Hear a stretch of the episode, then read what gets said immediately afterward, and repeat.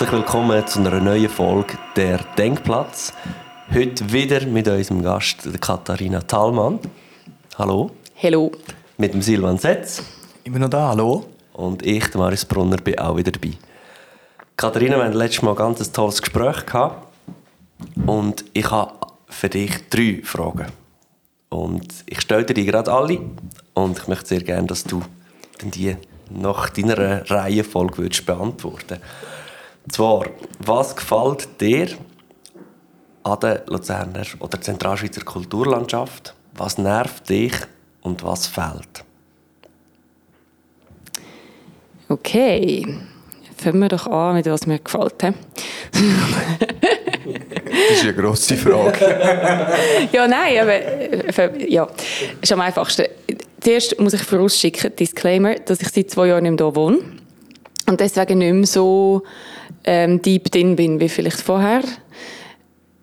Und auch muss sagen, ich habe gerade das Wochenende mit einem Kollegen über das geredet, ähm, vor Corona und auch noch während dem Studium sowieso, jeden Abend irgendwo gewesen. So viel Zeug reingezogen, immer, einfach jeden Abend unterwegs. Und jetzt halt so voll nicht mehr. und eben, nicht nur wegen der Pandemie, weil man einfach so gezwungen war, seine Gewohnheiten so radikal zu ändern. Ich weiß auch nicht, ich bin 28, ich bin jetzt noch nicht alt oder so, aber ich glaube, ich habe schon nicht so viel Energie, um einfach jeden Abend unterwegs zu sein. Ähm, das heisst, ich nehme das jetzt eher äh, so punktuell mehr wahr als so der gesamte Vibe. Ähm, was mir mega gefällt und was mich immer wieder überrascht, ist für also die Dichte an Angebot im Verhältnis zu der Kleinheit der Stadt. Ähm, das finde ich schon frappant. Und das hat sicher zu tun damit, dass es einfach brillante Infrastruktur da hat. Luzern jetzt im Speziellen. Ähm, und auch historisch, also das ist einfach schon lang. Ich weiß, das weiß ich jetzt ein bisschen zu wenig gut, aber ich meine, immerhin das Luzern Festival, das gibt es jetzt doch schon über 80, also so rund 80 Jahre. Also schon recht die Legacy an ähm, klassischer Musik, die da passiert. Dann Jetzt sonst in, der Zentralschweiz ist, läuft natürlich auch mega viel musikalisch. Ähm, in jenen verschiedensten Genres.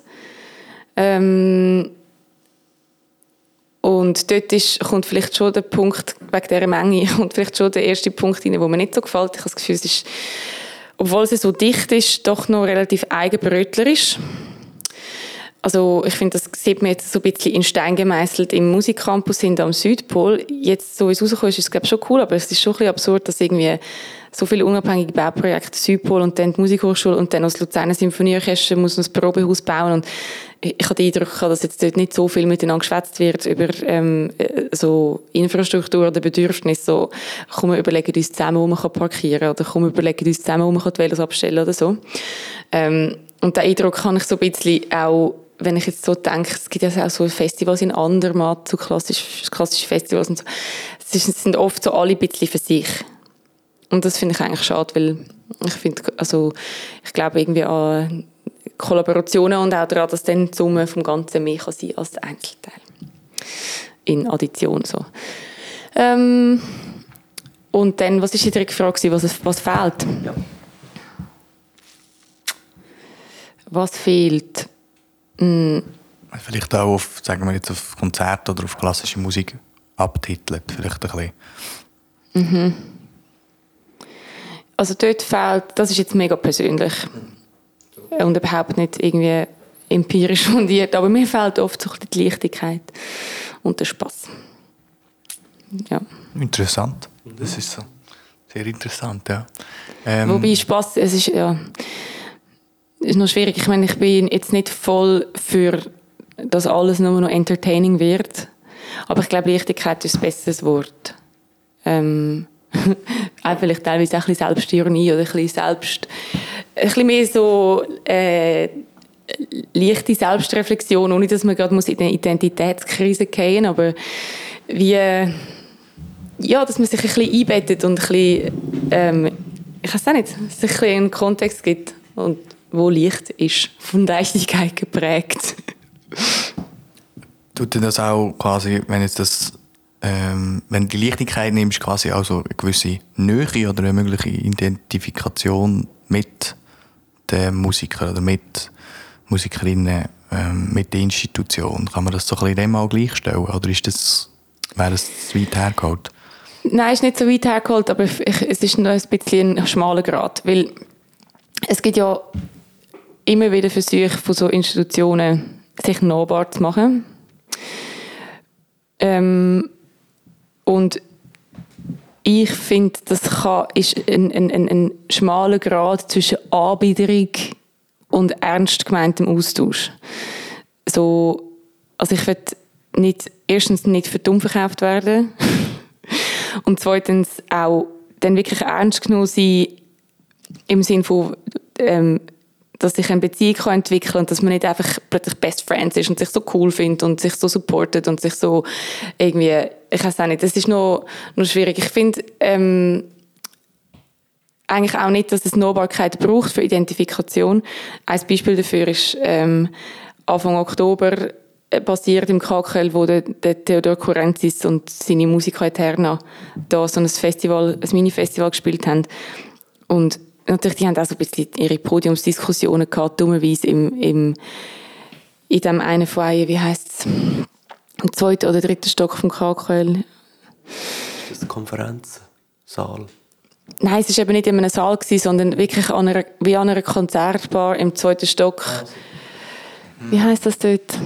Das Feier hat einen Namen. Nicht, was sie haben anscheinend dort, ich bin nicht dabei gewesen, aber sie haben anscheinend dort so ein cooles Gespräch gemacht und einfach nicht überlegt, dass man dort kein Wort versteht, weil es halt wie in einer Kille. So Sachen. Aber abgesehen davon ist das ja, ähm, ist der Theodor Kurenzis jetzt als Beispiel extrem nicht nahbar, finde ich. Ja. Er ist so ein krasser Mystery Man und also zelebriert das so hart und ich habe noch nie so krasse Überidentifikation mit einem Dirigent gesehen wie dort an diesem Konzert. Das heißt, ich glaube nicht, dass es die Art von Nachbar Nahbarkeit dringend braucht, dass sich ähm, Kunden letztendlich mit dem Produkt identifizieren. Wenn wir, wenn wir schnell dort bleiben, ich habe lustigerweise das aufgeschrieben, weil ich habe gesehen, dass du dort auch eine Rezension mhm. darüber geschrieben hast. Ähm, was ist dort genau passiert, was jetzt anders ist als ein, sagen wir, ein traditionelles Konzert, wo du gehst hören? Was ist dort anders gesehen? Was hat man dort können spüren in dem Sinn? Ist es so ein bisschen das Mystische von, von ihm und Willst von der Musikerin? Ja? Nichts. Nichts, oder? Außer dass sie gestanden sind.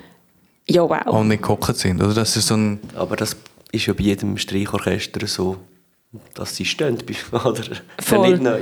Voll. Ich glaube schon, also dass der ständig Spielen hat, macht, ich habe das glaube auch geschrieben, macht glaube schon einen Unterschied vom, ja. im Habitus und äh, wie man spielt. Aber sonst, ähm, und ich habe in der ersten Folge, die wir aufgenommen haben, ja darüber erzählt, dass ähm, die Texte auch redigiert werden. Ähm, und dort, ich habe einen Einstieg geschrieben, wirklich so diametral anders war als der Einstieg, der jetzt in diesem Text steht. Man kann es nachlesen. Ich habe es eigentlich, also, nein, es war nichts anderes gewesen, als wenn man ein LSO hören und sie sich würden entscheiden aufzustehen. Aber Konzerterlebnis. Mhm. Die Kleider sind wahrscheinlich ein bisschen teurer von den Gästen, ein bisschen mehr Pelz. Aber nicht wirklich eine Erneuerung. Nein. Nein. Ich habe dort eben, was ich geschrieben habe, und das ist äh, eben die, die Metaphorik ist anscheinend zu kompliziert gewesen. Ich kann das verstehen. Ich werde jetzt nicht ähm, äh, irgendwie schlechter reden. Ich kann das schon nachvollziehen. Aber ich habe, das ist eigentlich eine luxuriöse äh, Situation gewesen, weil das Konzert ist am Freitag war. Ich habe erst am Sonntag den Text abgeben, der ist erst am Montag in der Zeitung gekommen. Und ich habe mir wirklich lange Gedanken gemacht und auch lange mit meinem Freund darüber geredet, was jetzt da passiert ist oder ähm, ja, wie man jetzt das soll werten Weil es ist schon noch schwierig, wenn, wenn man eben etwas erlebt, was so krass gehypt wird und auch so hoch, äh, so eine grosse Vorfreude auch ähm, besteht, auch innerhalb von der Zeitung. Es ist mhm. so mega auf, also es hat ein grosses Bild abgegeben zu dem ja. Highlight von dem oben. Und dann habe ich mir wirklich mega lange Gedanken gemacht, was es jetzt war, was ich so komisch gefunden habe, trotz allem. Und dann soll ich sagen, was ich geschrieben habe? Oder was für eine Metapher ja, mir dann ja. irgendwie nach einem Tag überlegen in den Sinn kam. Das ist eine Metapher, die es ähm, auch schon neu gegeben hat, aber in Bezug auf Jazzmusiker oder so, ähm, auch so, also James Brown zum Beispiel oder so. Ähm, nämlich, dass es Künstlertypen gibt, die ähm, sind wie eine Mami und Künstlertypen gibt, die sind wie ein Kind. Ähm, und der Unterschied ist, dass äh, die Liebe von einer Mutter bedingungslos ist und die Liebe von einem Kind nicht. Mhm. also das Kind liebt auch, aber weil es weiß, es kann nicht selber überleben. Und die Mutter liebt bedingungslos. Mhm. Man kann das auch von einem Papi sagen, aber das Mami ist ein bisschen vielleicht archetypischer. Und ich habe mir dann einfach überlegt, Kohärenz ist eigentlich diesbezüglich ein Kind. Er ist, es ist nicht bedingungslos. Er gibt sich nicht komplett hin. Er ist nie, ähm, er, er, er beobachtet sich immer selber. Ja, das stimmt. Also das Image und, die Selbstdarstellung ist schon ein grosser, grosser ja. Punkt von ihm. Ja. ja. ja. In seinem Fall funktioniert das ja auch mega gut. Es ist ja, es ist auch, äh, kennt ihr den Brian Eno? Mhm. Das ist ein, ähm, der ist inzwischen über 70, aber es ist wahrscheinlich einer der grössten Musikproduzenten, die es überhaupt je gegeben hat. Er lebt in London. Von ihm ist zum Beispiel der Soundbite, wenn man die alten Windows-Computer aufgeschaltet hat, wenn es okay. macht und so die Wiese kommt. Das ist von ihm. Er hat quasi Ambient-Musik äh, so prägt als Begriff mit dem Album ähm, Music for Airports. Und er hat ähm, dann den David Bowie produziert auf drei Alben, viel Coldplay produziert und so. Und inzwischen macht er mehr so Kunstinstallationen mit Licht und so. Aber ähm, er hat mal gesagt, dass der Kurenzis ihn mit klassischer Musik versöhnt hat. Ah, ja. Weil er, glaube irgendwie in Paris ist der Kurenzis mal und sie haben so eine immersive Don Giovanni-Produktion also gemacht, wo in einem Hotel war, wo man hat müssen rumlaufen und die Oper ist so im ganzen Haus stattgefunden, glaube ich, wenn ich ihn verstanden habe. Und das hat ihn wirklich versöhnt, also hat ihm wie neue Hoffnung gegeben für die klassische Musikwelt und das kann ich schon auch für ein Stück weit nachvollziehen. Ähm, jetzt bin ich komplett abgeschwiffen, aber ja, aber ich meine, wir sitzen jetzt da zwei Monate nach dem Konzert und reden immer noch darüber. Ja, Muss man klar. auch schaffen, oder? Ja, ja, ja. ja das ist, äh, ich glaube, er ist ja auch so irgendwie, wenn wir noch schnell bei ihm bleiben, ein, ein Aspekt von Vermittlung. Er ist ja auch irgendwie eine Person, wie irgend, ich weiß auch nicht, Lewis Hamilton von der Formel 1, ein bisschen, wo, wo halt so nach außen oder in die, ja, in die Bevölkerung rausgeht mit, mit so etwas, oder? Ähm, und ich glaube im Fall auch, also ich, ich habe nicht das Gefühl, dass er besonders fest in die Bevölkerung rausgeht. Er triggert einfach Sachen, die auch in branchenfremden Regionen relevant sind. Also wenn er in einem Doc-Film erzählt von seiner 400 Stück umfassenden Parfumsammlung oder so, dann ist es ja wie etwas, das nicht etwas mit Musik zu tun hat, sondern eher noch den Alltag betrifft oder halt auch Leute betrifft, die jetzt nicht die ganze klassische Musik. Ich glaube, es ist ein bisschen der Trick. Und sich so mit ihm identifizieren. Mhm. Mhm. Ähm, wenn wir jetzt aber es ist schon noch schwierig, dann so etwas, das gehypt wird. Das, das habe ich manchmal auch so ein das Gefühl, auch, sind wir jetzt in der grossen Kulturlandschaft, du hast irgendeinen Regisseurin, Regisseur oder so, wo ein Stück, wo sowieso hure gehypt wird und einen riesen Namen hat, der wird nicht verrissen. Auch wenn er irgendetwas macht, wo, wo du musst sagen, ja, es ist jetzt nicht unbedingt mega toll gewesen. Oder man geht dort hin, weil es hat den Namen und es ist dann aber auch schwierig, nachher, wenn es jetzt wirklich nicht gut ist, irgendwie zu verreissen, oder? oder?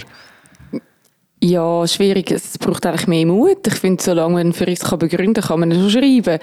Es ist einfach auch wieder die Frage, wo das dann abgedruckt wird, mhm. wer das dann wirklich liest. Mhm. es ist jetzt, ähm, es ist eben auch ein bisschen gemein, weil, also, ich finde, wenn etwas gehypt wird und die Leute mega Freude daran haben, ist es irgendwie auch in Ordnung. Das ist doch der neue, der neue Wes Anderson-Film in den Kinos, The French Dispatch. Ich weiß nicht, ob ihr von dem gehört habt. Der Trailer ist super vielversprechend, grandioser Cast, mega coole Schauspieler und so. Und ein Freund von mir, der Filmregisseur ist, hat sich mal so lustig gemacht über das Publikum, wo der Film wird schauen. Und ich habe ehrlich gesagt auch gedacht, wow, der Trailer, so cool, ich muss da unbedingt mhm. schauen. Und dann hat der Hans so erzählt, ja, weißt, das sind so die Leute, die gehen dann rein und sagen, nein, also, in diesem Anderson seiner Bildsprache kann man einfach zwei Stunden schwelgen. Und irgendwie, es stimmt natürlich schon auf eine Art, weil es ist dann so, der Wes Anderson ist der mit der Zentralperspektive, wo nur bunte Farben und symmetrische Bilder hat und das ist einfach der Wahnsinn. Also, das ist wirklich unglaublich schön. Also, jedes Mal wieder bezaubernd. Und es stimmt ja auf eine Art. Und dann ist so die Frage, welches, wird man jetzt irgendein Bad Cop sein und immer noch sagen, ja, aber im Fall, das ist schon dort so gewesen das hat einfach von dem abgeschaut und das ist im Fall gar nichts Neues und die sind eh alle zu dumm zum Kultur verstehen. Oder wird man sagen, ja, hey, ich I had a really good time, es war lässig. Das ist noch, ich finde das sehr schwierig und auch, ich, ich, ich schreibe jetzt im Moment zu wenig, aber es gibt ja schon, es hat, oder es hat auch oft gegeben, so, schon Leute, die über Musik oder Kunst schreiben, die einfach offiziell der Bad Cop sind. Ja. Oder in Restaurantkritiker im Ratatouille, immer wenn der kommt, haben alle Angst. Weil er einfach der ist, der das macht. Und das ist dann auch wieder eine Eigenvermarktung und, Vermarktung und eine Eigenvermittlung, so, also was wird man wahrgenommen werden, wenn man sich dann so wichtig wird nehmen. Ja. Interessant, mega, mega breit. Jetzt sind wir glaub, mega abgeschweift von, von einem Thema, das wir uns mal gesetzt haben. Aber äh, ich glaube, du hast die drei Fragen ziemlich genau schon ein bisschen beantwortet, die der Marius dir mal gestellt hat. Ich kann noch mal schnell zusammenfassen. Ich finde gut die höhere Dichte im Vergleich zu der, zu der geografischen Ausweitung. Ähm, ich finde nicht gut, dass nicht so viel miteinander kollaboriert wird und es fehlt Leichtigkeit. Danke, das ist ein Schlusswort. äh, hast du, wo zulässt, noch irgendwelche Fragen oder Anregungen? Vielleicht äh, hast du ja noch etwas, wo, wo du vielleicht nicht so siehst wie Katharina oder noch etwas zusätzlich, dann melde uns doch bei uns. Wir werden das der Katharina dann sicher auch weitermelden. Vielen Dank fürs Zuhören und bis zum nächsten Mal, wenn es heisst. Der Denkplatz.